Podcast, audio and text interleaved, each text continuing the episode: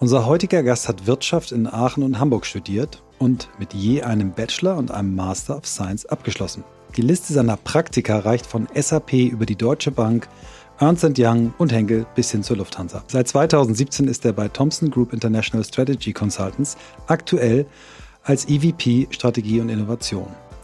Er ist seit Jahren in diversen Rollen ehrenamtlich engagiert, unter anderem als Advisor des CEO von Reach Out Kamerun. Wir sind auf ihn aufmerksam geworden, weil er der Autor des im September diesen Jahres erschienenen Buches Die Macht der Bildung ist. Ein Buch, über das der Journalist und Autor Dr. Hajo Schumacher sagt, Bildungspolitik statt Tunnelblick, so lautet sein Kommando, um den trägen Bildungsdampfer Deutschland wieder flott zu machen. Ein erfrischender Blick. Seit mehr als fünf Jahren beschäftigen wir uns mit der Frage, wie Arbeit den Menschen stärkt, statt ihn zu schwächen. In unseren Podcast-Gesprächen haben wir mit mehr als 400 Menschen darüber gesprochen, was sich für sie geändert hat und was sich weiter ändern muss. Wir sind uns ganz sicher, dass es gerade jetzt wichtig ist, Arbeit qualitativ zu verbessern. Denn die Idee von New Work wurde während einer echten Krise entwickelt. Sie ist nicht für eine Bubble gedacht, sondern für uns alle.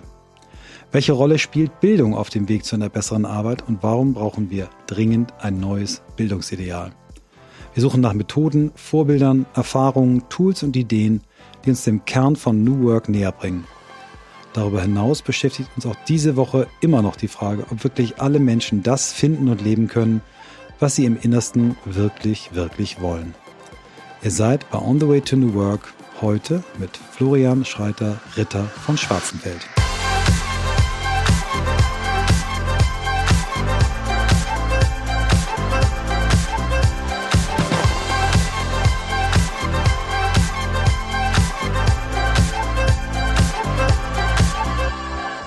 Hallo Flo. Hallo Michael, vielen Dank. Also, langer Name. Wir haben vorher, du hast vorher gesagt, ich soll Flo sagen. Also bei so einem langen Namen kürze ich nicht sofort ab, also Flo, aber ähm, ich weiß nicht, ob du es in der Frage aller Fragen war. Ich, ich stelle die Frage einmal vorweg, wo kommt der Name her? Ähm, das ist alter Habsburger Adel, also aus der Habsburger Monarchie, kein Militäradel, sondern Wirtschaftsadel. Und es wurde überliefert, dass mein Urahn Ignaz Streiter so um 1750 rum eben verschiedene humanitäre Geschichten gemacht hat ähm, auf seinen Landgütern. Also davon ist heute nichts mehr erhalten. Wir sind also quasi verarmte Adel, wenn man so will. Ist auch heute faktisch nur noch ein Namenszusatz. Ähm, und deshalb auch dieser Titel von den schwarzen Feldern, von den verdörrten Feldern. Also da ist was abgebrannt und er hat eben Getreide gespendet. So wird's überliefert. Alles klar.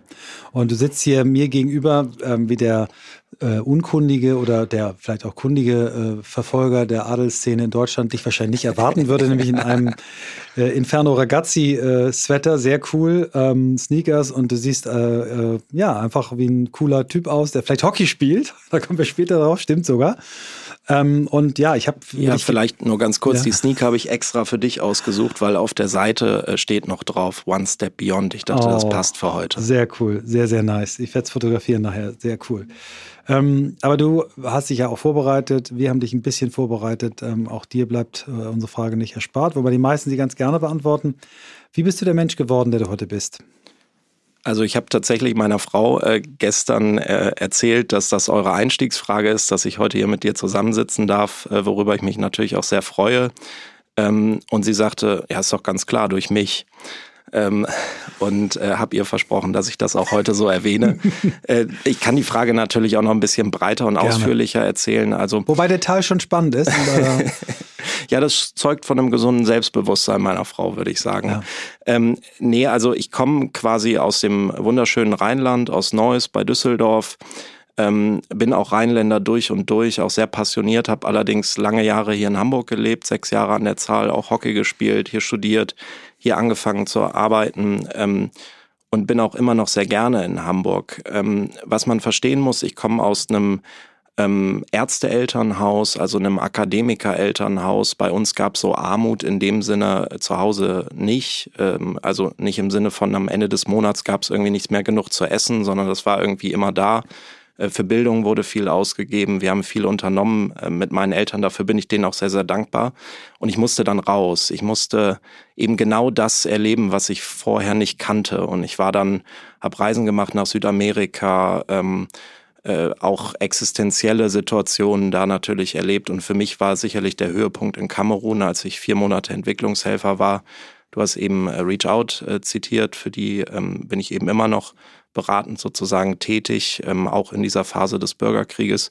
Und mich hat das unfassbar geprägt. Also ich habe da unfassbar viel erlebt äh, und Menschen kennengelernt, mit denen ich heute noch befreundet bin, weil sie mir so viel auch gegeben haben. Hm, ist das ein innerer Antrieb gewesen, der nichts mit deiner Familie zu tun hatte? Oder ist das auch irgendwie von deinen Eltern das Bewusstsein dafür, dass es äh, Menschen gibt, denen es nicht so gut gibt, irgendwie von deinen Eltern auch immer betont gewesen? Definitiv, definitiv. Aber vielleicht muss man, und die älteren Geschwister können das vielleicht beurteilen. Ich habe einen jüngeren Bruder.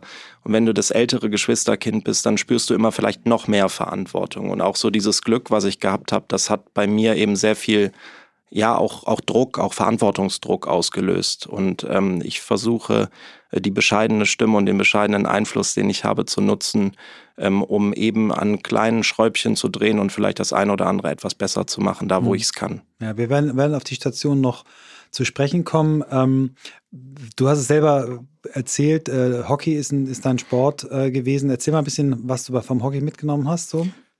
Ja, ich war nie der begnadete Hockeyspieler. Ich sage immer äh, provokativ, ich habe 140 Prozent meines Talentes ausgeschöpft. Ich habe sogar zwei Bundesligaspiele mal machen dürfen oh, wow, und sonst wow. überwiegend äh, zweite Liga, Regionalliga, auch hier in Hamburg bei Clipper gespielt, in Neuss, in Großflottbeck. Äh, und ich habe vor allen Dingen die Selbstwirksamkeit mitgenommen. Also wenn ich hart arbeite, dann kann ich alles erreichen, was ich erreichen möchte. Und dieses, dieses, wie hat Bismarck schon gesagt, äh, die Politik von Zuckerbrot und Peitsche, ich glaube da tatsächlich dran, dass du in Phasen hart arbeiten musst und dafür in Phasen dich auch äh, ganz bewusst entspannen sollst. Und dieses Leistungsmoment, das habe ich sicherlich mitgenommen. Okay. Und äh, dann lass uns ruhig, bevor wir äh, dann auch auf dein großes äh, Thema kommen, ruhig nochmal das Thema Afrika und dann auch deine, deine, deine mhm. große berufliche Station, in der du dich befindest, deine größte, längste, ähm, auch streifen. Aber warum Afrika und was genau ist die Lage in, in, in Kamerun, der, die dich da hingeführt hat? Das war tatsächlich Zufall. Also als ich die Zusage, das ist so eine Vereinigung ähm, in Deutschland, so eine Untergruppe von der GIZ, äh, mit der ich da war, auf die ich mich beworben hatte. Ich wollte eigentlich nach Nicaragua und Kapstadt, dann habe ich äh, das nicht bekommen, sollte nach Kamerun gehen, muss ich erstmal gucken, wo das liegt. also so der Klassiker für die, die es nicht wissen, das ist genau an dem Ellbogen von Afrika, südlich von, von Nigeria an der Küste. Ähm, und habe dann gesagt, komm, ich mache das jetzt einfach und wenn's, wenn wenn wenn's mich überfordert, dann nehme ich ein Rückfahrt, äh, Rückflugticket und komme wieder nach Hause. Und es ist schon ein echter Kulturschock. Also es sind schon viele, viele Dinge, die einfach ganz anders laufen bei uns. Also wenn wir uns äh, hier, wir sitzen, man kann es ja sagen, es ist äh, kurz vor drei, äh, wir haben uns um halb drei verabredet, du warst pünktlich da, ich war pünktlich da, das ist da anders. Und ich habe da einfach ähm, so viele Erlebnisse, die mich haben reflektieren lassen, wie wir Dinge hier machen. Also ich glaube, dieses, diese, diese Muße, ähm, die, auch dieses, dieses Warten müssen auf, ähm, äh, auf jemanden, der dann erscheint, das, sind, das ist anders als hier. Und mich beschäftigt gerade gedanklich aktuell das Thema Langeweile extrem, weil ich glaube, durch Langeweile entsteht wieder ganz, ganz viel an Kreativität. Das wirst du sicherlich auch mhm. aus deiner eigenen Berufslaufbahn ähm, vielleicht bestätigen äh, können. Und ähm, deshalb war das für mich einfach ein, Ort, der mich so fasziniert bis heute. Und ich will auch unbedingt eben regelmäßig äh, das Land wieder besuchen, ähm, weil es so anders ist. Und ähm, du, äh, du hast da diese Organisation, für die du quasi als Advisor tätig bist. Was ist deren ganz genaues Thema? Was machen die? Also der Fokus zu dem Zeitpunkt, wo ich da war, ist auf äh, eigentlich drei Themen. Einmal Gesundheit, das Thema wirtschaftliche Entwicklung und Capacity Building. Das ist, lässt sich schwer ins Deutsche übersetzen. Das heißt sowas wie äh, Verständnis über die eigenen Rechte und Fokus sind vor allen Dingen Frauen und äh, Kinder und Jugendliche. Und ich war eben in dem wirtschaftlichen Teil, das heißt, wir sind dann in die Dörfer reingegangen. Ähm, äh, mein erster Einsatz, Outdoor-Einsatz war im, im Feld. Äh, da sollte ich jemandem Buchführung erklären, die konnte nur nicht lesen und schreiben. Und äh, das waren so Momente, wo ich einfach gemerkt habe, dass ähm, ja Low-Tech auch hilfreich sein kann. Und vielleicht eine Geschichte, in diesem Dorf, wo wir viel aktiv waren, ähm, ist mir aufgefallen, dass die Menschen eigentlich, wenn sie ein Funding kriegen für ein Geschäftsmodell, immer das Gleiche machen wollten. Drei, vier, fünf Beispiele gab's da. Und dann haben wir uns überlegt, dass wir so eine Innovation Challenge machen. Also, dass wir quasi Kreativitätstraining ähm, anbieten und mit den Leuten dann gemeinsam diesen ganzen Prozess eigentlich der Geschäftsmodellentwicklung durchlaufen. Und am Ende haben wir auch mit einer lokalen, das ist wie so eine Bank, Credit Union nennt sich das, ähm, kooperiert und die haben die dann gesponsert. Und nach einem Jahr waren von den acht, also wir hatten 100 Einsendungen, wir haben acht äh, sozusagen finanziert bekommen und sieben gibt's, äh, gab es ein Jahr später dann eben auch noch, weiß jetzt gerade den aktuellen mhm. Stand nicht. Aber das ist für mich so, das kannst du leisten als Weißer, weil wir müssen da eben auch ein bisschen aufpassen, dass wir nicht unsere Sicht auf die Welt aufoktroyieren. Ja. Das ist mir ganz, ganz wichtig. Ja, das habe ich äh, auch immer häufiger jetzt gehört von, von Leuten, die sich da wirklich einsetzen, diese Gefahr, äh, mit unseren Rezepten die, die Menschen da bekehren zu wollen. Und es gibt ja ähm, Organisationen, die äh, anders agieren, die wirklich sagen, es geht nur äh, Give Direct, ne? also gib's mhm. Geld hin und lass die Leute selber machen. Ähm, ganz spannend, dass du das auch, dass du das auch ähm, so siehst. Ähm, vielleicht nur ein Gedanke mhm. dazu. Du kennst vielleicht diesen Satz, ähm, äh, gib niemandem Fisch, sondern zeig ihm, wie man fischt. Mhm. Das halte ich für falsch, mhm. ähm, weil ich kann ihm nur das zeigen, was oder ihr, äh, was ich selber kann. Mhm. Und ich glaube, es geht, wir werden uns sicherlich nachher auch noch kurz über das Warum unterhalten, wie wichtig das heutzutage geworden mhm. ist. Ich glaube, man muss jemandem auf dem eigenen Weg unterstützen, aber nicht den Weg vorzeichnen. Ja. Also Rutger Breckmann, den wir hier bei uns im Podcast hatten, der würde sagen, gib ihm Geld, vielleicht kauft er sich eine Angel, äh, mhm. vielleicht aber auch nicht, vielleicht will er was ganz anderes machen. Ne? Also finde ich, finde ich gut. Ähm, du bist in einer äh, Unternehmensberatung, die, die ich jetzt aus meinem Blick bin selber als Unternehmensberater so äh, ins Berufsleben eingestiegen als Boutique und das mache ich durchaus positiv mhm. Äh, ist. Erzähl mal ein bisschen was über die Company, in der du arbeitest und über deine Rolle da. Ja, was machen wir? Also wir haben uns zur Aufgabe, Aufgabe gemacht, äh, in den Projekten immer mit Zukunftsforschung zu starten. Das heißt also zu analysieren, wie sieht unsere Welt bis 2050 aus. Wir haben da einen strukturierten Prozess in sieben Schritten entwickelt. Ähm, wir schauen uns also an, wo verändern sich sozusagen kleine Pflänzchen überall auf der Welt heutzutage und welcher dieser kleinen Pflänzchen werden irgendwann mal zu einer großen stattlichen Eiche. Und wir konzentrieren uns dabei vor allen Dingen auf die sich verändernden Einstellungen, Wahrnehmungen und Motiven der Menschen, weil wir eben aus der Verhaltensforschung wissen, dass ein Großteil, ungefähr sechs Siebtel aller menschlichen Entscheidungen emotional getroffen werden und nicht rational. Das können wir in ganz, ganz vielen Fällen belegen. Schau auch mal selber so in die Politik rein oder deine eigenen beruflichen Entscheidungen. Ähm, äh, und sozusagen diese Emotio, wir nennen das Economies of Emotion, wir kennen alle die Economies of Scale, die eben in Betracht zu ziehen, ist aus unserer Sicht ganz, ganz, ganz, ganz wichtig. Und das Wissen, dieses Zukunftswissen setzen wir dann in äh, sechs klassischen Beratungsfeldern ein. Das eine ist eben die Strategieberatung, das ist so unser Herzstück. Äh, wir machen Zukunftsstudien, wir entwickeln neue Geschäftsmodelle und Geschäftsfelder. Ist auch mein Lieblingsthema äh, persönlich. Ähm, wir begleiten Transformationen, das Thema Corporate Finance, also zum Beispiel Due Diligence im M&A-Bereich, also Mergers und Acquisitions, Unternehmenszu- und Verkäufe und ähm, auch das Thema, äh, das letzte Thema Marketing und Sales. Ähm, ich habe zum Beispiel letztes Jahr an der Uni St. Gallen äh, eine Vorlesung über Vermarktung von Innovation und Transformation gehalten, weil ich glaube, es ist wichtig, die Menschen immer mitzunehmen, sonst wird es nicht funktionieren. Mhm. Und ähm, wenn du euch jetzt vergleichst mit, mit, mit anderen Beratungsunternehmen, dem, also einen Unterschied hast du schon erzählt, ihr fangt immer mit, mit äh, Zukunft an, aber was gibt es noch für Unterschiede? Wie unterscheidet ihr euch? Ähm, seid ihr eher eine, die auch so diese vier Tage pro Woche beim Kunden im, im, im äh, Projektoffice sitzen oder arbeitet ihr anders? Ja, wir arbeiten total anders. Also wir sind eigentlich nur dann beim Kunden vor Ort, wenn es auch wirklich nötig ist. Das heißt zum Austausch, das ist auch immer nötig zwischendurch, aber eben viele Tätigkeiten kann man auch remote machen, äh, übers Telefon machen oder auch ähm, äh, eben bei uns im Team machen. Ähm, wo unterscheiden wir uns noch? Vielleicht sehr vereinfacht gesagt, wir sind irgendwo zwischen den Zukunftsforschern und äh, den klassischen Strategieberatungen wie eine McKinsey, wie eine BCG ähm, und versuchen eben nicht so sehr das, was unsere Mandanten sehr, sehr gut können, besser zu können. Also wir sind nicht in Silos organisiert, sondern das, was sie aufgrund ihrer Spezialisierung eben möglicherweise gar nicht abbilden können, das eben als Wissen mit reinzubringen und eben Wissen aus anderen Branchen, aus anderen Themenfeldern mit reinzubringen. Und jetzt hast du ähm, in sehr jungen Jahren, ich habe dich vorher gefragt, du hast gesagt, bis 32 ja eine sehr äh, verantwortungsvolle Position. Wie, wie war das möglich, dich in fünf Jahren, die du da bist, so schnell zu entwickeln? Erzähl mal das. Wahrscheinlich, weil die Firma nicht so krass durchstrukturiert ist, wo es so ganz klare Karrierepfade ist, sondern wahrscheinlich ein bisschen moderner, unternehmerischer geführt, ne? Oder wie würdest du das erklären?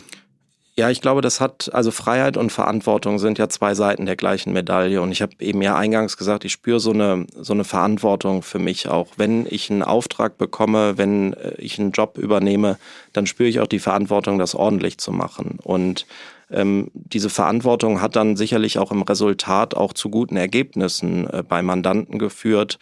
Ähm, und ich habe einfach extrem schnell, glaube ich, gelernt, relativ viel in der Breite gelernt und fühle mich in sehr, sehr vielen Themenfeldern äh, heute zu Hause. Und ich glaube, deshalb war das möglich und auch natürlich äh, durch die Förderung von unserem CEO, Professor Bernd Thomsen, der mich dann am Anfang auch natürlich immer mitgenommen hat, mir Dinge erklärt hat. Das sind ja auch so, so ganz weiche Faktoren. Wie kleidet man sich? Wie benimmt man sich?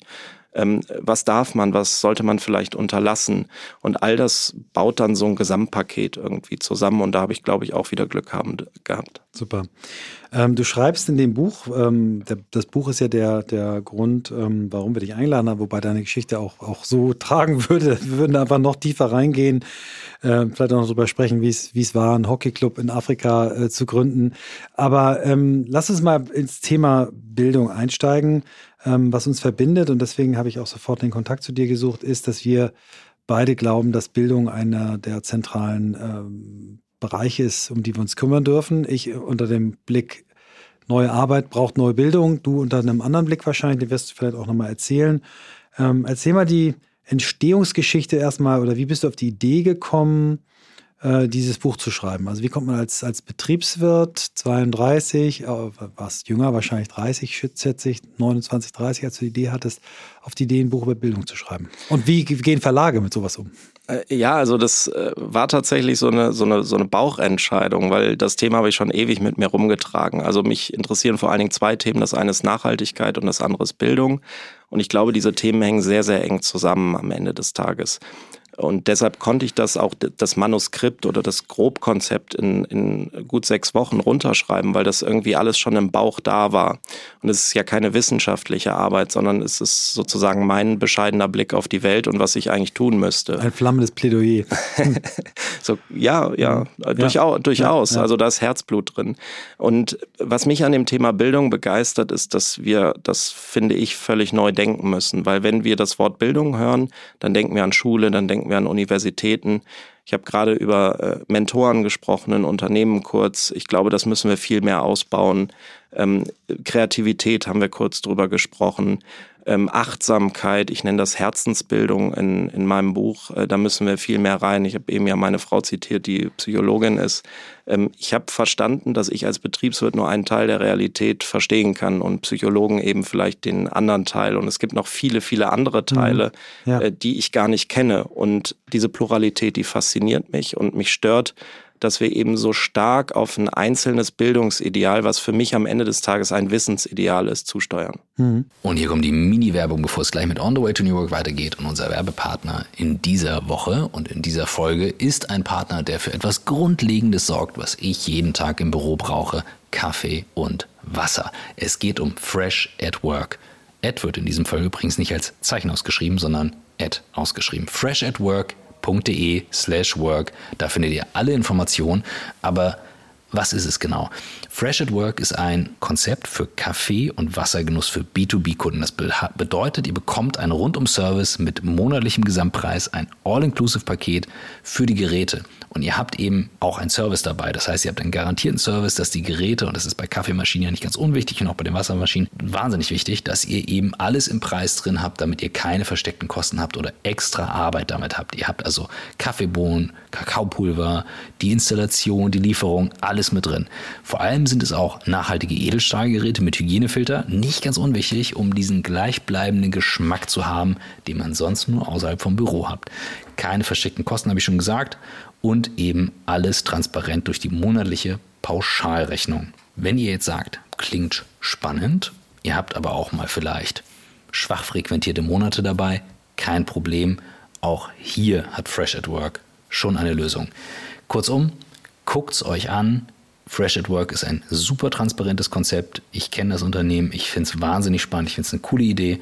Deswegen alle Informationen auf freshatwork.de slash work und ihr bekommt über die Landingpage sechs Monate Rabatt von 10% auf den monatlichen Tarif. Das Ganze gilt bis zum 1.5. diesen Jahres. Also einfach rundum sorglos, keine versteckten Kosten, faire Abrechnung, das Ganze mit Kaffee, Wasser und was man dazu noch braucht.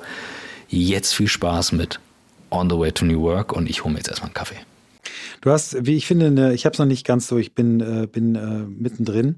Du hast, was ich sehr schön äh, finde, ähm, einen Ansatz gewählt, wo du, ähm, also erstmal erklärst du, warum es notwendig ist, und da gehen wir sicherlich auch gleich nochmal ein, aber dann eben ähm, Bildung in, äh, als Lebensressource zu bezeichnen, mhm. finde ich ein sehr, sehr schönes äh, Bild.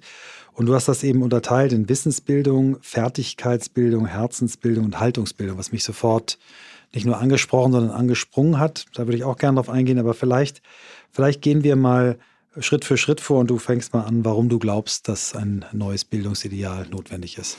Also das hat sehr vereinfacht äh, gesprochen, die, den Blick auf die Zukunft, den wir brauchen.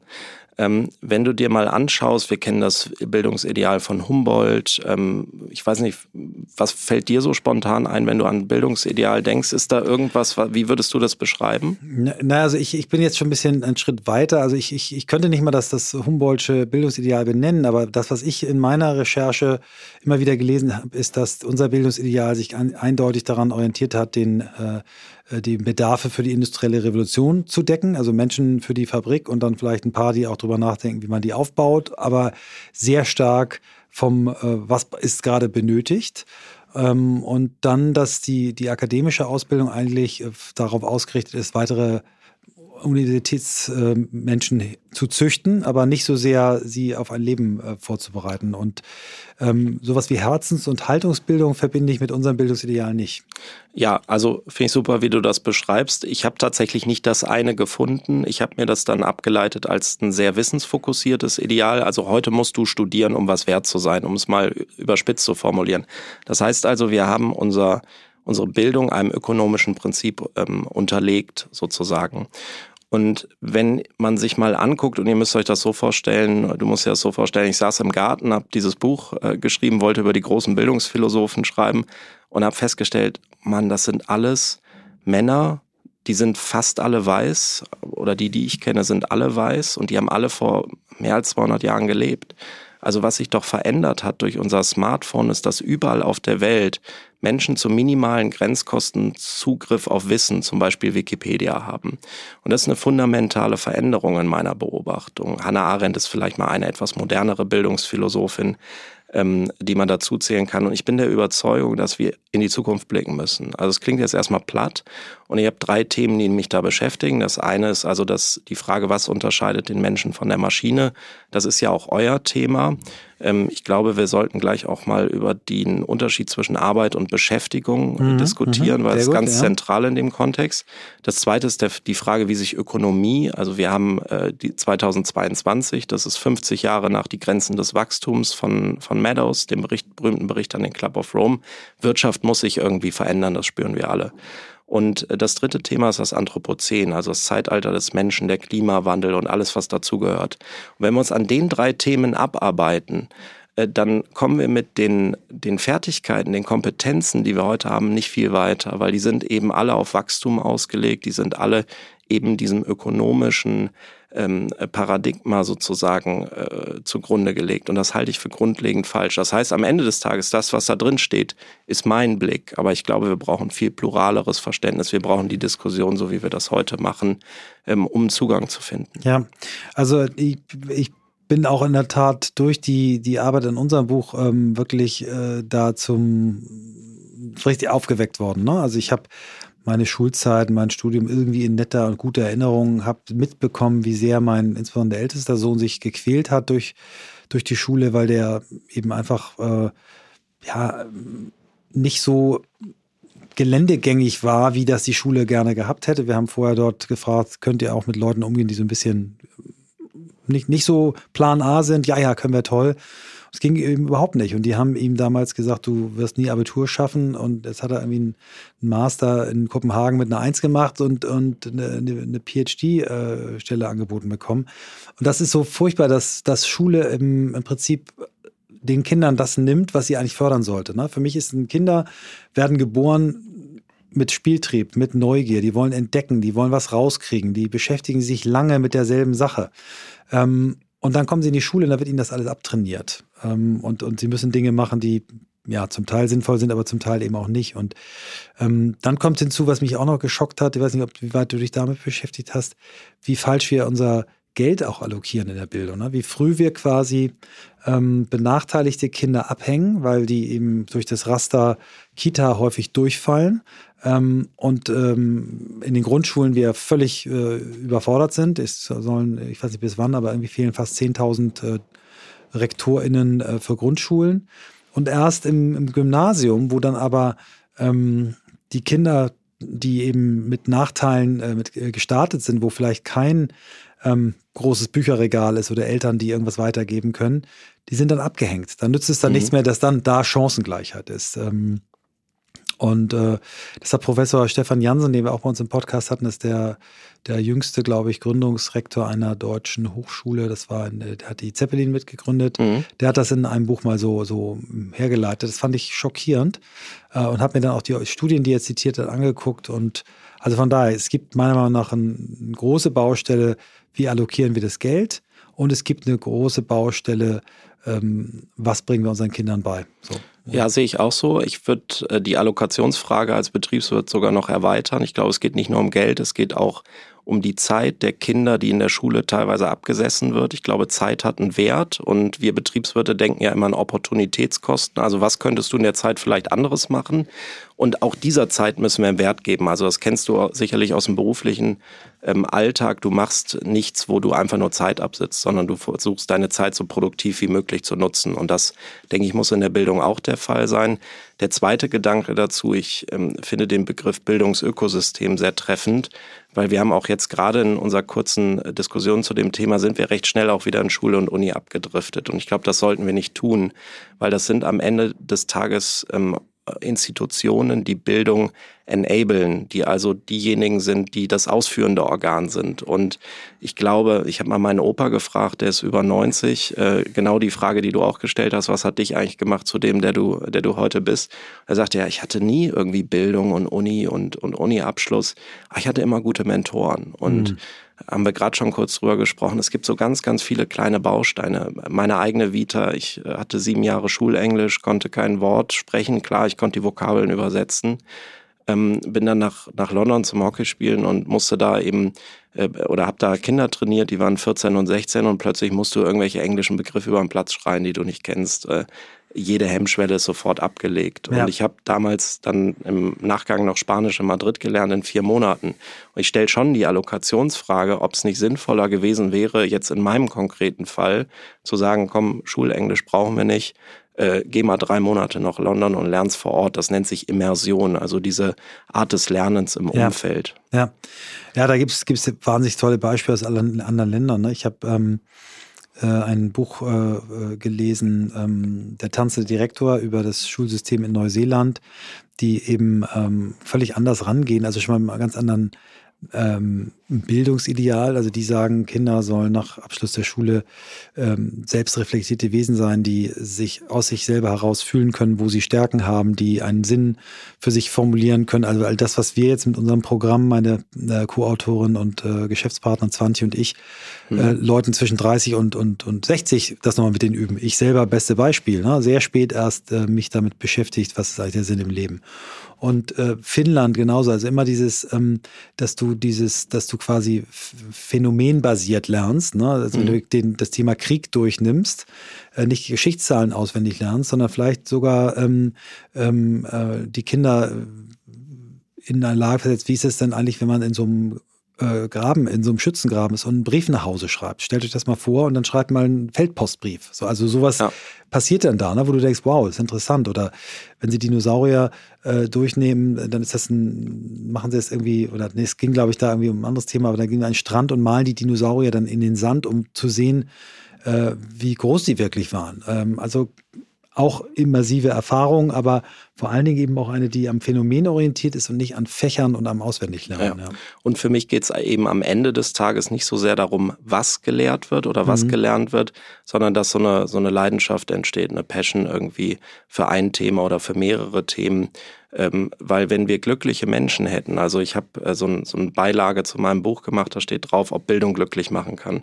Weil am Ende des Tages ist es, das ist eben mein Problem mit diesem Ideal. Es geht zu sehr darum, um Geld zu verdienen, um, du hast es eben selber gesagt, um einen Job zu bekommen, um sich äh, beruflich weiterzuentwickeln. Und ich hatte neulich, ich frage äh, meine Mandanten immer am ersten Kennenlernen, in 20 Jahren, wo wollt ihr stehen, wo seht ihr euch? Und da hat jemand zu mir gesagt, ähm, das war im Allgäu, ich möchte auf meiner Bank sitzen, in die Berge gucken und, und bin glücklich, ich brauche nicht mehr.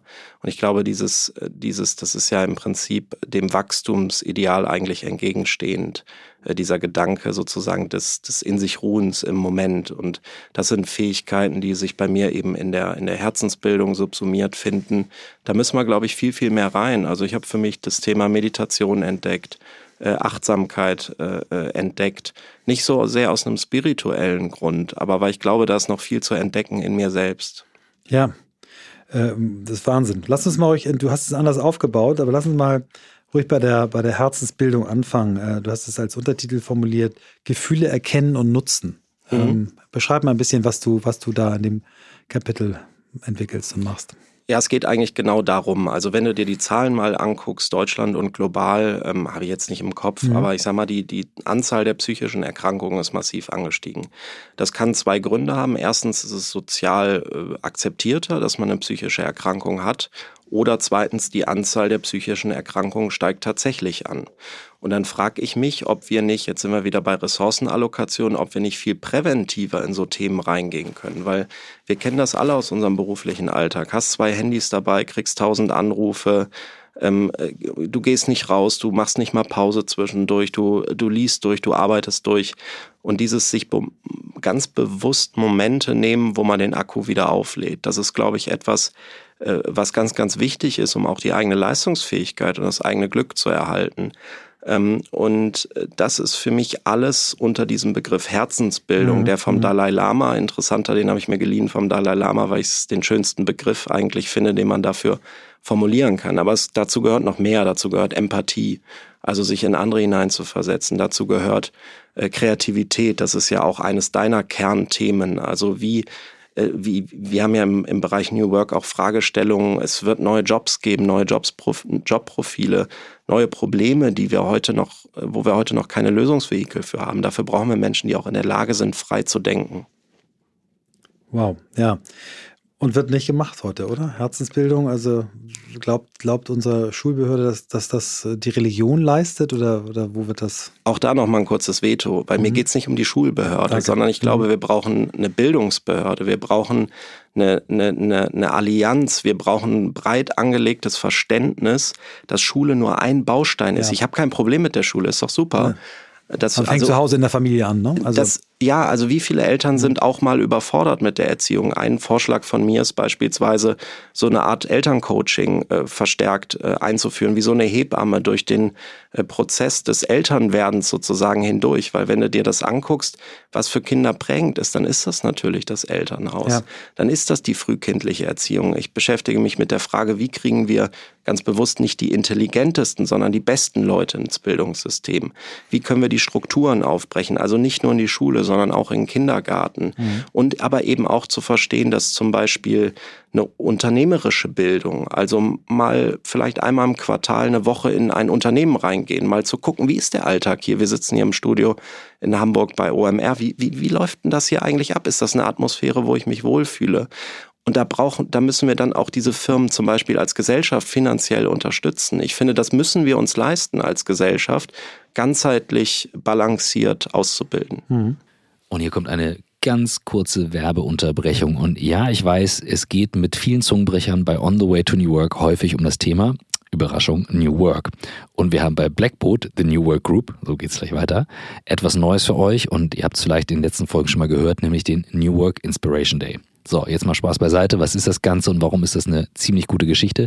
Wir haben mit den Expertinnen und Experten aus den letzten Jahren der verschiedensten Bereiche bei Blackboard zum Thema Zusammenarbeit in Office 365, Collaboration an sich, das Thema Raum als Tool, CPM-Framework, OKRs und, und, und Remote Leadership einen Tag zusammengestellt, mit dem ihr die Möglichkeit habt, mit eurem Team im Unternehmen zu uns zu kommen, ins House of New Work und an einem Tag das gesamte geballte Wissen, was wir angeeignet haben in den letzten zwölf Jahren bei Blackboard, zu diesem Thema New Work zu bekommen. Ihr werdet rausgehen mit nicht nur Ideen, sondern auch wirklich konkreten Ansätzen, um New Work zu euch ernsthaft ins Unternehmen zu bringen.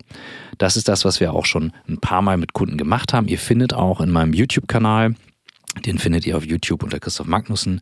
Ein Video, was wir zum Beispiel mit der Telekom gemacht haben. Wir haben aber auch viele Beispiele von anderen Unternehmen, die schon bei uns zu Besuch waren. Insofern schaut unbedingt mal auf die Seite blackboot.com. Dort könnt ihr unter dem Kontaktformular uns eine WhatsApp schreiben, eine E-Mail oder einfach eine Kontaktanfrage schicken zum New Work Inspiration Day. Und dann freuen wir uns sehr, euch demnächst im House of New Work dabei zu haben. Ähm, du hast gerade gesagt, ähm, nicht die intelligentesten, sondern die besten Leute möchtest du für die Bildung gewinnen. Was, wer sind die besten Leute für Bildung? Jedenfalls kannst du, du merkst an meinem Zögern, es gibt nicht die eine Antwort, ja. sondern das kommt immer drauf an. Ich muss vielleicht nochmal einen Schritt zurück gedanklich. Hm, stell dir mal so ein Musikmischpult vor. Also da hast du unterschiedliche Knöpfe, sagen wir mal, es sind vier. Ähm, und wenn du den einen jetzt ganz hoch äh, regelst, dann klingt der Sound in der Disco vielleicht total scheiße am Ende des Tages. Und so beschreibe ich das, was aus meiner Sicht in den letzten 2000 Jahren in unserem Bildungssystem passiert ist. Wir haben diesen Wissensregler total hochgeschoben. Mhm, mhm, ähm, und ich finde, den müssen wir runterregeln und drei andere Regler sozusagen hochregeln. Das heißt also, meine beiden Begriffe sind einmal Balance, mhm. Balance zwischen den vier Lebensressourcen und zum anderen eben das Plurale. Also, dass wir auch, stell dir mal vor, jemand, der nicht so gut rechnen kann oder nicht, nicht schreiben kann, ähm, nicht lesen kann, äh, mein Menschenbild ist total positiv. Ich glaube, jeder Mensch kann irgendwas und das müssen wir finden und das müssen wir fördern. Mhm. Und die Leute, es gibt viele Leute, die das eben noch nicht gefunden haben, noch nicht erkannt haben und da müssen wir rein, glaube ich, motivatorisch. Das heißt, du, du äh, plädierst auch dafür, dass wir viel früher ähm, uns trauen, dass Menschen ihre eigenen Fähigkeiten und Motivatoren erkennen und äh, dann nicht unbedingt alle bis zur 13. Klasse dasselbe lernen ähm, Ne? Also, sondern man auch früher sagen kann, ich kann Schwerpunkte. Und es ist nicht schlimm, wenn ich nicht so gut rechne, aber dafür eine ganz tolle musikalische oder sprachliche Begabung habe. Ja. ja. ich tue mich total schwer damit, Menschen in ein Korsett zu zwingen. Mhm. Ähm, ich glaube, wir müssen dieses Korsett, Korsett freier gestalten. Wir müssen, es gibt ja viele Ansätze, auch ich glaube, die Verena Pauster hat ja bei euch ein Vorwort geschrieben, die beschäftigt sich mit dem Thema digitale Bildung, ähm, auch digitale Schule an der Stelle. Das ist total wichtig, natürlich. Aber ich glaube, wir müssen auch noch mal einen Schritt zurück und eine Ebene höher. Wir müssen einmal sagen, was ist denn Bildung? Wie wollen wir denn, dass Menschen eigentlich mhm. sind, die unsere Systeme durchlaufen? Mhm. Und ich möchte halt nicht ähm, äh, Leute, die alles wissen, aber halt äh, sozial komplett verkümmert sind, sondern ja. ich möchte Menschen, die eine eigene Persönlichkeit haben, ganz, ganz wichtig, Persönlichkeitsbildung. Ich möchte Menschen, die die Fähigkeit haben, Entscheidungen zu treffen. Ich weiß nicht, wie es dir geht, aber mir fällt auf, das fällt Menschen immer schwerer. Und das Dritte, was mir total wichtig ist, das kann so ein bisschen so eine Vision, so eine Zielsetzung sein, ähm, ist Selbstwirksamkeit. Also mhm. ich möchte Menschen, die sich am Ende des Tages in einem realistischen Umfeld eigentlich alles zutrauen. Mhm. Das ist schön. Das hast du in deinem äh, Abschnitt, ähm, du hast ja die zweimal aufgegriffen. Ne? Einmal hast du sie erklärt und dann, was auf diese Lebensressourcen einzahlt. Aber ähm, Du hast das Thema Selbstwirksamkeit unter, dem, unter der Lebensressource Haltungsbildung. Erzähl mal ein bisschen, was du mit Haltung meinst, weil Haltung ist auch ein großer Begriff, der auch häufig falsch interpretiert wird oder sagen wir, ich will es nicht werten, unterschiedlich interpretiert wird. Also Haltung für mich ist zu verstehen, wo stehe ich selber in der Welt. Also du, ich, wir sind beide Männer, wir sind weiß, wir können Deutsch, wir können Englisch. Wir haben einen deutschen Pass, der ermöglicht, ermöglicht es uns eigentlich überall auf der Welt einreisen zu dürfen mit einem Visum. Viele meiner Freunde aus Kamerun dürfen das nicht. Ähm, Wir haben das Thema des Feminismus ja richtigerweise so stark auch medial aktuell präsent und das finde ich total wichtig und total richtig. Ähm, und das ist für mich Haltung. Also ich gebe dir mal ein konkretes Beispiel. Ähm, BASF, äh, großes Basischemieunternehmen, deutsches Unternehmen aus Ludwigshafen, äh, die stellen Produkte her, äh, Ammoniak für, glaube ich, heißt das, bin jetzt Chemie nicht, äh, nicht perfekt, aber ich glaube, Ammoniak nennt sich das, ähm, für Düngemittel. Und aufgrund der hohen Energiepreise steigt natürlich dann eben auch, weil das ein sehr energieintensiver Prozess ist, die Kosten dafür. Das heißt also, wenn wir das nicht wieder ausbalanciert kriegen, kann irgendwann auch Düngemittel knapp werden. Wo wird viel Düngemittel verwendet? Natürlich in der Landwirtschaft. Das heißt, in the long run kann es dazu führen, dass eben weniger Lebensmittel auf der Welt verfügbar sind. Und dann sind es nicht du und ich hier in Hamburg mit unserer ähm, mit unserer deutschen Kaufkraft, denen die Lebensmittel abhanden kommen, sondern dann sind es eben ärmere Länder, denen diese Lebensmittel fehlen. Und ich finde, wir dürfen aber auch nicht da in, in, in sozusagen Demut erstarren. So, wir dürfen auch unsere Meinung sagen. Das ist mir ganz, ganz wichtig. Also wir müssen mal dieses Momentum nach dem Zweiten Weltkrieg, dass wir, äh, dass wir Deutschen uns sozusagen nicht, nicht, nicht so frei äh, äußern äh, können und dürfen. Ich glaube, das müssen wir ein bisschen ablegen. Da, glaube ich, dürfen wir ein neues Selbstbewusstsein entwickeln. Ähm, aber wir müssen das verstehen, wie diese Prozesse zusammenhängen, wo Produkte herkommen. Wie wie, wir können natürlich Rassismus nicht verstehen. Das, das ist für uns als Weiße gar nicht möglich. Aber wir müssen uns zumindest mal versuchen, damit auseinanderzusetzen. Das meine ich mit Haltung. Ja, super. Ähm, für dich, du hast es schon äh, mitschwingen lassen. Du schreibst in deinem Buch ziemlich deutlich, Wissensbildung ist auch eine Lebensressource, aber du sagst, alleine äh, wird sie zum Auslaufmodell. Erzähl mal, warum du das glaubst. Ja, weil, also wir, warum ist es für mich nicht das wichtigste Thema? Weil das haben wir alle verstanden, dass Wissensbildung wichtig ist. Und deshalb versuche ich die anderen Punkte eher zu stärken. Mhm. Aber es reicht eben nicht, wenn wir ähm, äh, das berühmte Beispiel 1000 Gedichte auswendig äh, können oder analysieren können, äh, sondern wir müssen ganzheitlicher uns aufs Leben sozusagen vorbereiten dürfen in unserer Bildung. Und das muss das Ziel sein. Dabei geht es mir ganz bewusst gesagt nicht um die Steuererklärung. Das hat für mich damit überhaupt nichts zu tun aber zu wissen, wo sind meine eigenen Grenzen, ähm, zu wissen, ähm, wie belastbar bin ich eigentlich, wann brauche ich mal eine Pause. Das ist Angst, Angst zu verstehen. Also die, die, die, die Bildung der Emotionen findet ja eigentlich überhaupt nicht statt. Also wie oft äh, hast du, oder auch mir geht's heute noch so, ich habe vor einer Präsentation total, total Lampenfieber. Ich habe das nur für mich gelernt zu nutzen und positiv zu nutzen. Ich brauche das auch, um ein bisschen nervös zu sein, dann ist Spannung drin. Äh, und darum geht's mir dann. Mhm, mh.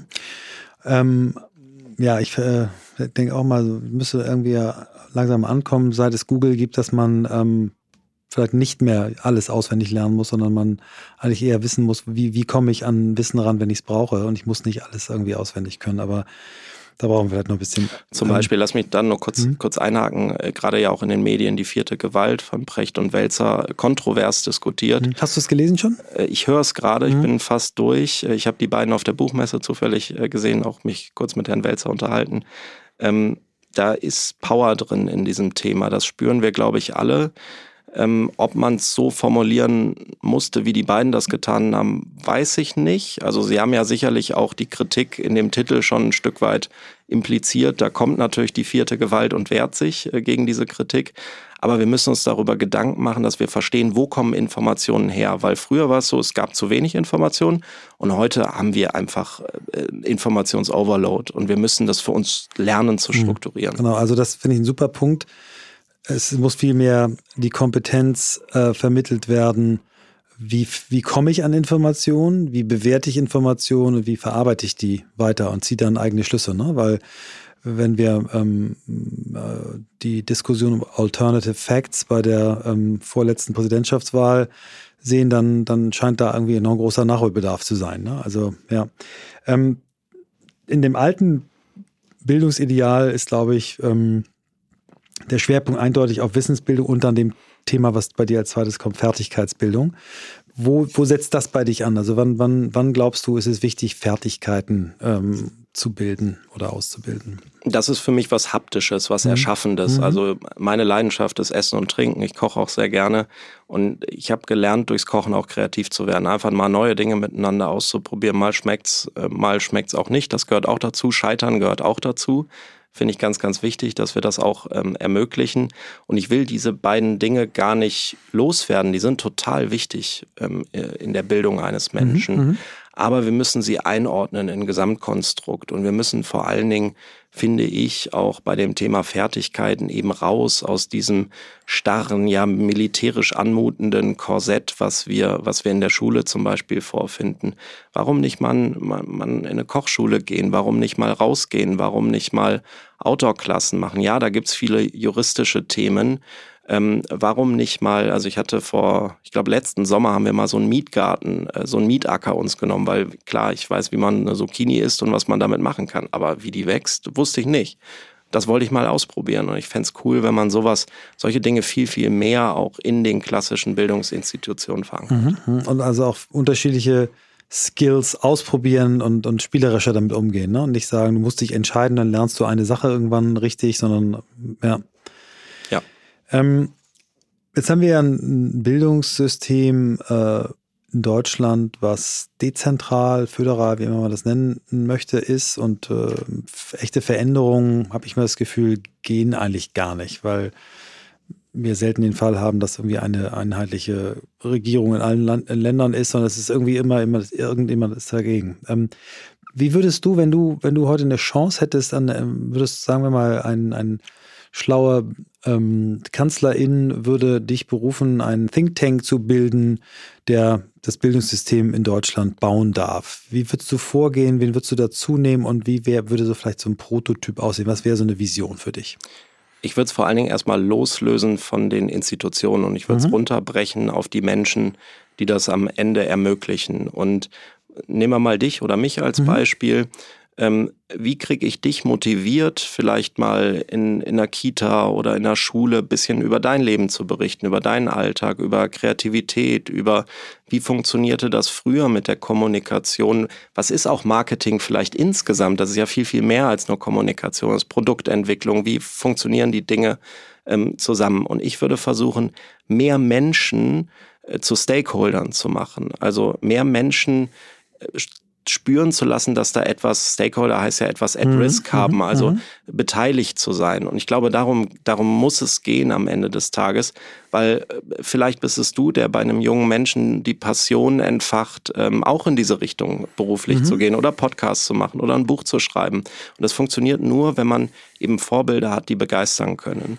Und deshalb würde ich, glaube ich, da ansetzen. Also viel breiter Bildung aufstellen, viel mehr Mentoren, äh, nicht nur Leute, die mit ihr Geld verdienen, sondern auch Ehrenamt, Engagement von wie du sagst, von Leuten, die irgendwie was zu sagen haben. Hm? Ja, ja, es geht nicht nur um, darum, um was zu sagen zu haben, aber stell dir doch mal vor, dass wir das Beamtentum abschaffen würden, wo eben der Weg sehr lang vorgezeichnet ist und mehr Flexibilität ermöglichen. Das heißt also, ich könnte jetzt mal drei Jahre in eine Schule gehen oder an die Uni gehen und dann wieder zurück in meinen alten Job. Ähm, ich glaube, da müssen wir hin, dass wir Menschen motivieren, eben die Besten, was auch immer das dann sein mag, ähm, eben Teil des Ganzen zu werden. Und ähm, stell dir mal vor, du kennst es auch aus der Beratung, da gibt es viele junge Leute, die erstmal sagen, ich mache mal drei Jahre Beratung und dann schaue ich mal, wo es mich hin verschlägt. Wäre doch total cool, wenn die sagen würden, ich mache mal drei Jahre Schule, weil da lerne ich mm. 30 Kindern äh, was beizubringen, äh, komplexe Sachverhalte runterzubrechen, eine Klasse zu führen und so weiter und so fort. Ähm, und dann gehe ich ins Unternehmen und Unternehmen merken auch, dass das eine unglaubliche Kompetenz ist. Mhm. Die, ich glaube, wir brauchen einerseits diesen Druck und wir brauchen aber auch Menschen, die mit Leidenschaft daran gehen.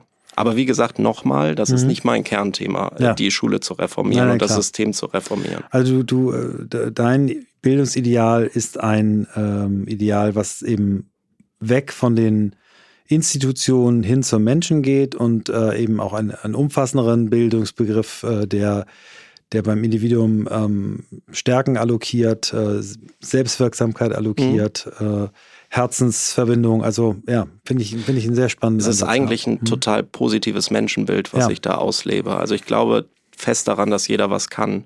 Und das müssen wir, glaube ich, wieder stärker sozusagen auch institutionalisieren. Mhm. Und lass mich nochmal zu den drei Zukunftsthemen zurück und äh, vielleicht auch den Ball mal rüberspielend. Wenn wir uns das Anthropozän mal angucken, also mhm. Klimawandel, das Zeitalter des Menschen. Wir lernen aktuell, dass wir uns im Wettbewerb durchsetzen müssen, mal sehr vereinfacht gesprochen. Das wird aber in diesem Kontext nicht funktionieren, sondern nur Kooperation, globale Kooperation.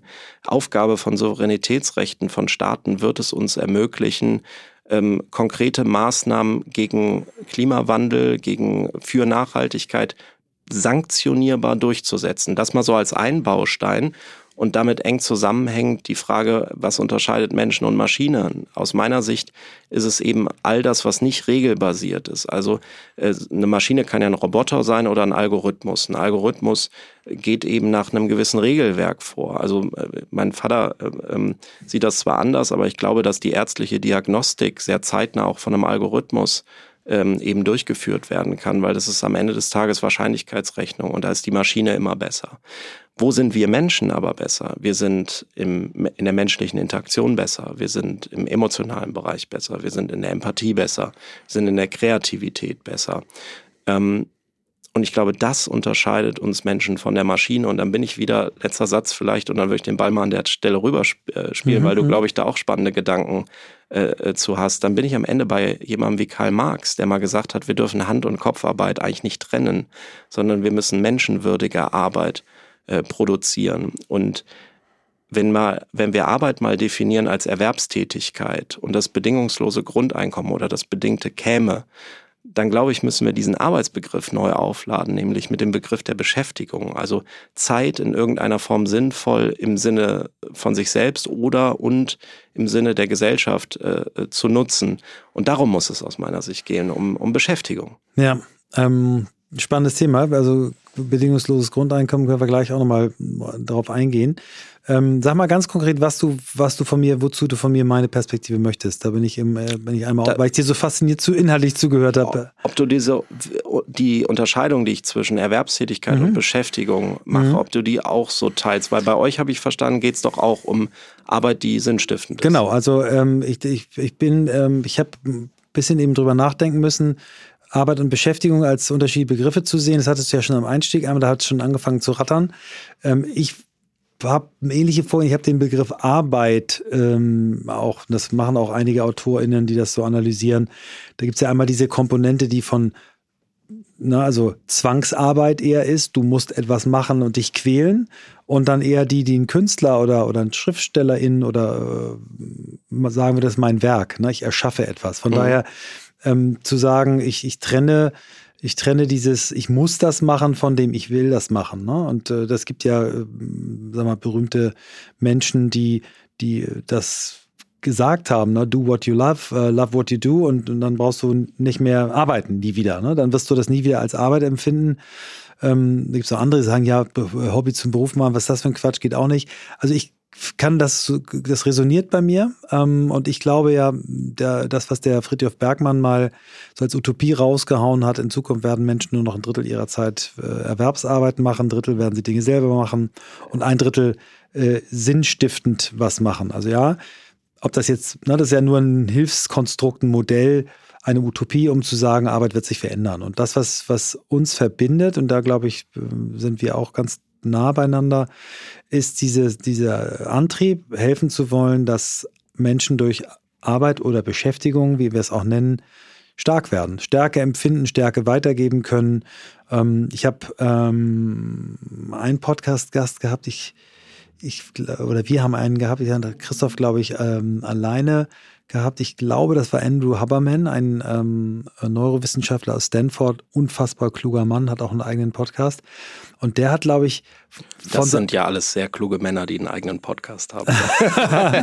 nee, nee, nicht deswegen, aber einen sehr, sehr, sehr viel gehörten weltweit. Das war gar nicht der Punkt. Ähm, also, nee, nee. Und der, der hat, glaube ich, äh, gesagt, sein, ähm, sein Vater, irgendwie, ich krieg's nicht mehr ganz zusammen, aber so, dass der, der jeden Tag gerne aufsteht und arbeitet. Jeden Tag. Ich freut sich jeden Tag auf die Arbeit. Und, und das hat er dann irgendwie so als inneren Antrieb genommen. Wenn du dich jeden, streiche jeden, aber wenn du dich sehr oft morgens freust auf das, was am Tag vor dir liegt, dann hast du schon was geschafft. Und ich habe das selber, ähm, ich habe so eine ja, so ein, wirklich es geschafft, dass ich mich, ich freue mich am Freitag sehr aufs Wochenende. Ich mach, mhm. versuche auch dann abzuschalten und mache auch sehr viele private Dinge. Ich freue mich aber sonntags auf die Woche. Und ich finde das, als ich das das erste Mal gefühlt habe, habe ich gesagt, wow, wie geil ist das, dass du dich am Sonntagabend auf die Woche freust. Und ich glaube, wenn das so ein, äh, so ein Bildungsideal ist, so also auf ganz grob vereinfacht, es hinzukriegen, dass sich möglichst viele Menschen am Sonntagabend auf die Woche freuen und aber auch am Freitag dann aufs Wochenende, um ein bisschen auch raus, dann wäre schon was geschaffen. Ne? Und dann noch irgendwie, dass sich möglichst viele mit den richtigen Themen beschäftigen. Ähm, äh, sich darauf freuen, Waffen zu produzieren oder sowas, das meine ich nicht damit, sondern auch idealerweise, weil diese Arbeit so sinnstiftend und äh, fördernd ist, dass, äh, dass sie dazu beiträgt, irgendwie Probleme zu lösen. Das so. Ja, das ist lustig, dass du das sagst. Also mir geht das auch so. Ich setze mich eigentlich immer sonntags nachmittags hin und bereite dann irgendwie die Woche vor und gucke, was ich mache.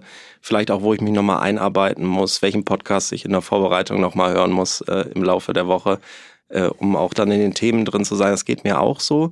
Ich habe noch einen Gedanken dazu, will das nochmal stärker in eine andere Richtung ziehen. Du hast jetzt gerade mhm. eben auch Arbeit schon sozusagen sehr eng wieder an dem Thema der Erwerbstätigkeit, glaube ich, mhm. äh, gedacht. Vielleicht nochmal los, losgelöst davon. Also stellen wir uns mal vor, so eine Utopie ist ja bei euch auch ein Thema im Buch. Äh, ich glaube, das letzte, wenn mhm. ich es richtig wow, gesehen habe. Das ist richtig, hast du ähm, Du hast dich besser vorbereitet als ich. Das ist ein ähm, nee, ich, mich, ja. nee, ähm, ich finde das total richtig, in Utopien zu denken, weil ähm, stell dir mal vor, wir haben das bedingungslose, das bedingte Grundeinkommen und weil die Maschinen so gut werden, vielleicht besteuern wir die, keine Ahnung, wie man das dann löst konkret, ähm, gibt es einfach vielleicht mal 90 Prozent der Menschen, die plötzlich keinen Job mehr haben, so wie, wie wir das heute vorfinden. Und jetzt kannst du natürlich mit einer sehr menschenfeindlichen Sicht darauf gehen und sagen, ja, was machen wir denn mit diesen 90 Prozent? Ja, aber, ne? Alle ins Metaverse packen irgendwas ja ins Digitale totstellen, sage ich ja. mal. Und ich glaube, das Gegenteil ist richtig. Ja, und wir müssen an dem Gegenteil arbeiten und die Frage stellen, diese 90 Prozent, und nehmen wir mal vielleicht den Arzt, der die Diagnostik macht als Beispiel, was machen wir denn mit dem? Und ich glaube, wir müssen daran arbeiten, dass diese Person herausfindet, worin sie besonders gut ist. Und vielleicht ist es ein Care-Beruf, also das Empathische, was aufgrund der Ökonomisierung in der Gesundheitswirtschaft eben mittlerweile sehr kurz gekommen ist. Wir kennen alle die Debatten über Pflegekräfte. Und das ist der, der Punkt, der mich eigentlich so fasziniert an dieser Frage der Beschäftigung. Also welche Themen können wir aufladen und sagen, ja, die sind gesellschaftlich wertvoll, die brauchen wir, das ist super, dass ihr das macht. Ja, äh, finde ich total gut und ich bin ja auch äh, sehr, sehr neugierig. Also ich kann jetzt noch nicht sagen, ich bin ein Verfechter des bedingungslosen Grundeinkommens. Dazu habe ich ähm, mich zu wenig damit beschäftigt. Aber das, was ich gelesen habe, macht mich wahnsinnig neugierig. Und ich würde eben mir wünschen, dass wir das mal probieren. Und probieren heißt für mich Testmärkte, so wie wir es ja. machen, wenn wir Produkte machen. Und es gibt ja einige Studien, ähm, die, die äh, positive Ergebnisse hatten. Also selbst äh, Richard Nixon war kurz davor, das bedingungslose Grundeinkommen in den USA einzuführen, aufgrund der Studienlage. Ähm, warum es nicht gemacht hat, ist eine andere Geschichte, kann man bei Rutger Breckmann nachlesen oder in unserem Podcast mit Rutger Breckmann. Aber ähm, das, was ich eben da mitnehme, ist, ähm, vor allen Dingen, also wir müssen erst den Menschen ähm, die Angst vor Armut und die Armut nehmen. Viele haben ja Armut. Und äh, es geht eben nicht zu sagen, ja, arme Mensch, hier hast du eine Weiterbildungsgeschichte. Wenn der, dieser arme Mensch aber nicht weiß, wo er abends das Essen herkriegt oder nicht genug hat, äh, kann der nicht und will der sich nicht weiterbilden. Wenn Menschen eben eine, eine kritische Masse an Geld haben, kommen die von alleine. Das ist die, die Studienlage, ne? also der Feldversuche, auf die Idee, sich weiterzubilden. Und wenn wir ein bedingungsloses Grundeinkommen und vielleicht so, wie der Götz Werner das äh, formuliert hat, eben nicht, indem man sagt, jetzt kriegt noch jeder 1500 Euro dazu, sondern das muss natürlich um finanziert werden. Das heißt, wenn jemand früher 10.000 Euro verdient hat, dann ist 1.500 Grundeinkommen und das Gehalt ist nur noch 8.500, weil wir wollen ja diese Leute nicht fördern, sondern mhm. wir wollen die Leute fördern, die eben nichts haben und die dann vielleicht sagen, okay, das, was ich kann und das, was ich will, äh, wird vielleicht nicht bezahlt. Also ähm, Trainerin der C-Jugend Mädchenmannschaft. So, ja. aber das ist was, was gesellschaftlich echt extrem viel Wert stiftet. Oder ja. Pflege in dem Maße, wie wir sie eigentlich bräuchten, aber sie nicht funktioniert. Ich kann mich in der Pflege einbringen, weil ich mich nicht ähm, ähm, um, um die, das Grunderwerb kümmern muss, weil der ist gedeckt und, und man kann dann mir vielleicht drei, vier, fünf Euro pro Stunde geben, die ich dann on top verdiene und dann wird es irgendwie interessant. Also da gibt es so viele kluge Gedanken und das äh,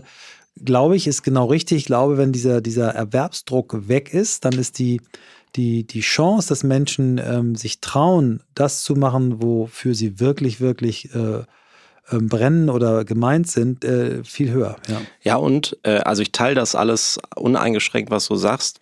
Nochmal einen Punkt nochmal spezifiziert an der Stelle.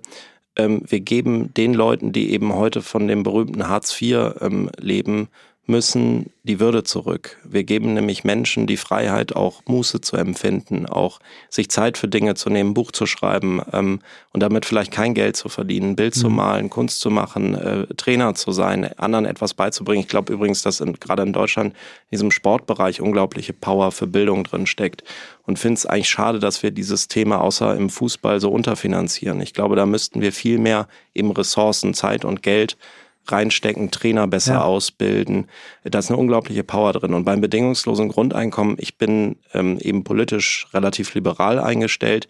Ich glaube, das, das liberalste aller Konzepte, die man sich vorstellen kann, weil wir den Menschen absolute Freiheit geben. Und das meine ich nicht in so einem, so einem vermeintlich esoterischen Sinne, dass die Leute jetzt alle nicht mehr arbeiten. Ich glaube, das Gegenteil ist der Fall. Leute werden immer nach sinnstiftender Beschäftigung aus meiner Sicht suchen ja. und danach streben. Ja, ich habe ähm, ganz äh, tollen jungen Mann, der in mein Leben äh, getreten ist, oder ich in seins, muss ich eigentlich korrekterweise sagen. Ich habe vor einer Zeit, gewissen Zeit eine ähm, Talkshow NDR 3, die guckt meine Frau sehr gern, ich gucke sie manchmal gern mit. Ähm, einen jungen Mann dort sprechen sehen, Dominik Bloh heißt er, der ein ehemaliger Obdachloser. Das habe ich gehört. Genau, äh, tatsächlich. Genau. Und Dominik hat ja ähm, mit 16 sich auf einmal vor der, auf der Straße befunden, weil seine Mutter überfordert war, ihn rausgeschmissen hat, hat sein Abitur auf der Straße gemacht und hat dann durch einen glücklichen Zufall einen Unternehmer kennengelernt. Und zwar als er sich als Obdachloser eingebracht hat in der Flüchtlingshilfe ähm, und dann ein äh, Bobby de Kaiser, so heißt der Unternehmer, ihn gefragt hat, und Dominik, was machst du denn heute Abend, nachdem man da irgendwie gemeinsam gearbeitet hat? Und er dann gesagt hat, ja, ich suche mir was zu schlafen. Und er sagt, wie, du suchst dir was zu schlafen? Ja, äh, ich bin obdachlos. Und eine Woche später hat er ihm dann gesagt, pass auf, ich gebe dir äh, für ein Jahr eine Wohnung. Meine Tochter hilft dir Behördengänge zu machen und ich weiß, dass du in dem Jahr von der Straße kommst, also dass du es schaffst. Und der heute ein Sozialunternehmer ist und mit äh, Gobanyo Busse ähm, mit Duschkabinen äh, betreibt, damit äh, Obdachlose ähm, eben die, ihre Würde zurückkriegen. Und der sagt eben heute auch, ähm, eigentlich hat das Konzept zu kurz gegriffen, weil das Konzept ist eigentlich Housing First. Und genauso ist, ich hole jetzt so weit aus, weil dieses Housing First ist genau das, was hinter dem Grundeinkommen äh, steckt, nämlich Grundabsicherung. Mhm. Und das ist ein, ein, ein universelles äh, globales Menschenrecht, äh, was dort ja. beschrieben wird. Wir haben es in unserem Buch auch zitiert. Also das ist keine völlig durchgeknallte Idee von irgendwelchen Spinnern, die ähm, na, sonst würden sich auch nicht so Unternehmer wie Götz Werner äh, ähm, zu Lebzeiten da so eingesetzt haben. Und das ist nicht alles gelöst, nicht alle Fragen sind gelöst, aber ich finde es eine interessante Denkrichtung. Ja. Ja, die Geschichte ist sensationell. Ich glaube, die hast du auch schon mal im Podcast erzählt, ja. da habe ich sie zufällig ja. gehört, aber man kann sie nicht oft genug ja, erzählen, ja, genau. weil es eben eine schöne, schöne genau. Vorbildgeschichte ist. Äh, und ich glaube, was, was wir, wo wir uns auch nochmal reflektieren müssen, die Debatte, die wir darüber führen, ist natürlich die aus einem absoluten Wohlstands- äh, heraus. Also das, hier geht es immer um die Frage, what's next sozusagen, was kommt als nächstes. Wir müssen uns eben auch im Klaren darüber werden, dass es viele Menschen gibt, die eben, und jetzt bin ich kurz auf der, auf der Bedürfnispyramide von, von Maslow, wo unten eben sowas wie ähm, ähm Absicherung des Lebens, also was zu essen zu haben, Dach über dem Kopf zu haben und sowas steht das sind natürlich die Kernthemen, an denen wir auch arbeiten müssen, um das mal auch in aller Härte zu formulieren. Also äh, der Club of Rome hat ja gerade einen neuen Bericht äh, bekommen. Im September war das, glaube ich. Da war fünf, von fünf Kehrtwenden die Rede und eine war Lebensmittel, also gesunde Lebensmittel mhm. zu haben. Mhm. Ich glaube, da müssen wir massiv ran, also auch an die Bildung. Was, was tue ich eigentlich meinem Körper Gutes, was tue ich ihm Schlechtes? Ob man es dann am Ende des Tages macht, bleibt ja jedem selber überlassen. Aber sozusagen dieses Ordoliberale da nochmal noch mal reinfliegen zu lassen. Ich glaube, das ist in dieser Debatte auch wichtig. Und du kannst natürlich, wenn du eben bis hoch zur Transzendenz, glaube ich, nennt sich die höchste Stufe, äh, kommst, du kannst natürlich auch wieder runterfallen. Eben diese Geschichte vom äh, Christoph war das, glaube ich, Blom, Dominik Blom. Dominik Blom, ja. Genau. Mhm. Ähm, du kannst eben auch sozusagen wieder runterfallen. Und auch das müssen wir im Blick ja, haben. Und klar. da, glaube ich, hat das bedingungslose Grundeinkommen schon eine Möglichkeit, dass man eben das Bildungsideal, so wie ich es verstehe, ähm, in Zukunft sehr viel stärker wieder aufladen kann, weil es uns einfach viel, viel, viel, viel mehr Möglichkeiten gibt. Und in dieser Pluralität steckt eine unglaubliche Power mhm. drin. Du hast ähm, gesagt, dass du dieses Buch ja bewusst auch nicht wissenschaftlich geschrieben hast, ähnlich wie auch eine Verena Pauster ihr Buch nicht wissenschaftlich, sondern wie eine, wie eine Rede geschrieben hat. Ähm, aber du hast schon ja auch einige Dinge zitiert. Und ähm, wer waren so die AutorInnen oder die Dinge, die du gelesen hast, die dich am meisten inspiriert haben für dein Buch? Ah, ich glaube, da ist Hannah Arendt schon relativ weit oben, ähm, weil sie hat ja dieses berühmte äh, Buch über Eichmann in Jerusalem äh, geschrieben, über den äh, mhm. Eichmann-Prozess. Also um das vielleicht kurz zu erzählen, die Geschichte. Ähm, es war ja einer der größten Kriegsverbrecher sozusagen, der die Deportation eben mitorganisiert hat und über den sie sich eigentlich lächerlich macht, indem sie sagt, das ist die Banalität des Bösen. Und ähm, sie schreibt, so, so, so wie ich sie verstehe, auch zwischen den Zeilen, ähm, dass sie an ihm so schwierig findet, dass er nie darüber nachgedacht hat, ob das, was er tut, ethisch, moralisch korrekt ist. Und das Böse eben ganz, ganz häufig dieses Mechanische ist, gerade auch im, im, im Zweiten Weltkrieg gewesen ist, bei den Nazis gewesen ist, dieses Mechanische. Man ist Teil des Ganzen, der Bürokratie und dahinter zieht man sich zurück. Und das fand ich schon sehr inspirierend, weil eine Frage, die mich auch aktuell total bewegt, ist, nur mal drei Beispiele. Also Eichmann eben im, im Dritten Reich, der so geworden ist, weil sein Umfeld eben antisemitisch war. Ähm, die Sklavenphase äh, ist noch gar nicht so lange vorbei. Wahlrecht für Frauen. Als ich irgendwie noch zur Uni gegangen bin, da durfte man noch rauchen in den meisten Kneipen und Diskotheken. Und ich stelle mir schon die Frage, was tun wir heute, wo wir in 20 Jahren sagen, mein Gott, wie konnten wir das eigentlich tun? Hm. Vielleicht ist es Fleischessen oder äh, ich weiß es nicht, vielleicht gibt es auch noch andere Themen. Und das hat mich total inspiriert, dieser aus diesem dieser Banalität des Bösen abgeleitet mhm, zu mhm. sehen, auch Menschen in ihrer Zeit zu verstehen. Ja, wow. Ähm, die Zeit ist verflogen. Wenn Christoph jetzt hier sitzen würde, würde er sagen, Michael, wir haben die Stunde geschafft. ähm, wir stellen zum Schluss unseren ähm, Gästen neuerdings immer eine Frage und die ist besonders spannend, weil du ja ganz am Anfang stehst mit 32. Ähm, wo willst du noch hin? Ja, ich habe es eigentlich am, am, Anfang gesagt, mir geht es darum, die, meinen Einfluss und, und meine Stimme zu erheben für das, was ich für richtig halte. Ähm, und ich habe da kein konkretes Ziel vor Augen, sondern ich mache einfach jetzt mal im Moment, ich versuche im Moment zu sein und die Themen zu machen, wo ich Spaß dran habe. Ähm, und natürlich äh, Verantwortung zu übernehmen, Dinge voranzutreiben, aber auch immer mir wieder neue Dinge zu suchen. Also es gibt für mich nicht diesen einen vorgefertigten Weg, der jetzt für mich 30, 40, 50 Jahre irgendwie gültig ist, sondern ähm, ich war zum Beispiel gerade am Samstag auf der Kunstmesse in Köln auf der Art Cologne. Ich habe überhaupt keine Ahnung von Kunst, ich verstehe es auch nicht und deshalb bin ich hingegangen. Und diese Neugier, die will ich mir nicht ähm, abhanden kommen lassen, die treibt mich eigentlich immer wieder an und da will ich hin. Ich will immer mehr verstehen von der Welt, mehr sehen von der Welt, mehr Menschen treffen. Ich liebe Menschen, den Dialog mit Menschen. Und da will ich hin und äh, ich glaube, da bin ich auch gerade ähm, äh, an der richtigen Stelle sozusagen auch hier im Podcast mit dir, der mir sehr viel Spaß gemacht hat. Lieber Flo, ich danke dir. Mir hat es auch richtig viel Spaß gemacht und ähm, viel, viel Erfolg und Erfüllung auf dem Weg, der vor dir liegt. Vielen Dank. Dankeschön. So, Christoph, jetzt hast du gefehlt heute. Das lag äh, aber nicht an dir, sondern ähm, ich habe die Chance ergriffen, Flo, der gerade in Hamburg war, ähm, kurzfristig einfach ähm, in die Podcast-Kabine zu schieben. Und ich finde sein Buch so toll und so wichtig äh, jetzt zur Zeit, wo vielleicht noch Entscheidungen für Weihnachtsgeschenke getroffen werden, äh, solche AutorInnen auch zu featuren hier bei uns. Wir hoffen natürlich auch, dass unser Buch zu Weihnachten verschenkt wird. Ähm, haben ja dazu auch eine ganz tolle äh, Aktion mit unserem Verlag. Also wer Lust hat, unser Buch zu verschenken, auch an Mitarbeitende und äh, KundInnen, da haben wir so eine Rabattaktion. Ähm, da kann man 20 Prozent äh, sparen, wenn man 50 Bücher kauft und 25 Prozent, wenn man 200 Bücher schreibt, äh, kauft. Ähm, Wer, das, wer sich dafür interessiert, kann da in den Shownotes auch nochmal die Adresse unseres Lektors finden und dort kann man sich melden. Aber jetzt geht's natürlich nochmal um die Macht der Bildung, warum wir dringend ein neues Bildungsideal brauchen und auch nochmal hier der Shoutout, kauft das Buch von Flo von Streiter. Ich möchte schließen diesen Podcast, der mir wahnsinnig gut gefallen hat, äh, beziehungsweise der Gast, der mir wahnsinnig gut gefallen hat, mit einem weiteren ähm, Text äh, vom, von der Umschlagseite 4. Dort sagt Andreas Huber, der Mitglied äh, der Deutschen Gesellschaft Club of Rome ist, die geistige Entwicklung des Menschen, seine Haltung und Denkweisen, kurzum ein neues Bildungsideal, ist nicht nur für Flo von Schreiter, sondern auch für den Club of Rome ein zentrales Thema. Ich hoffe, dieses Buch kann hierfür einen wichtigen Beitrag leisten. Danke.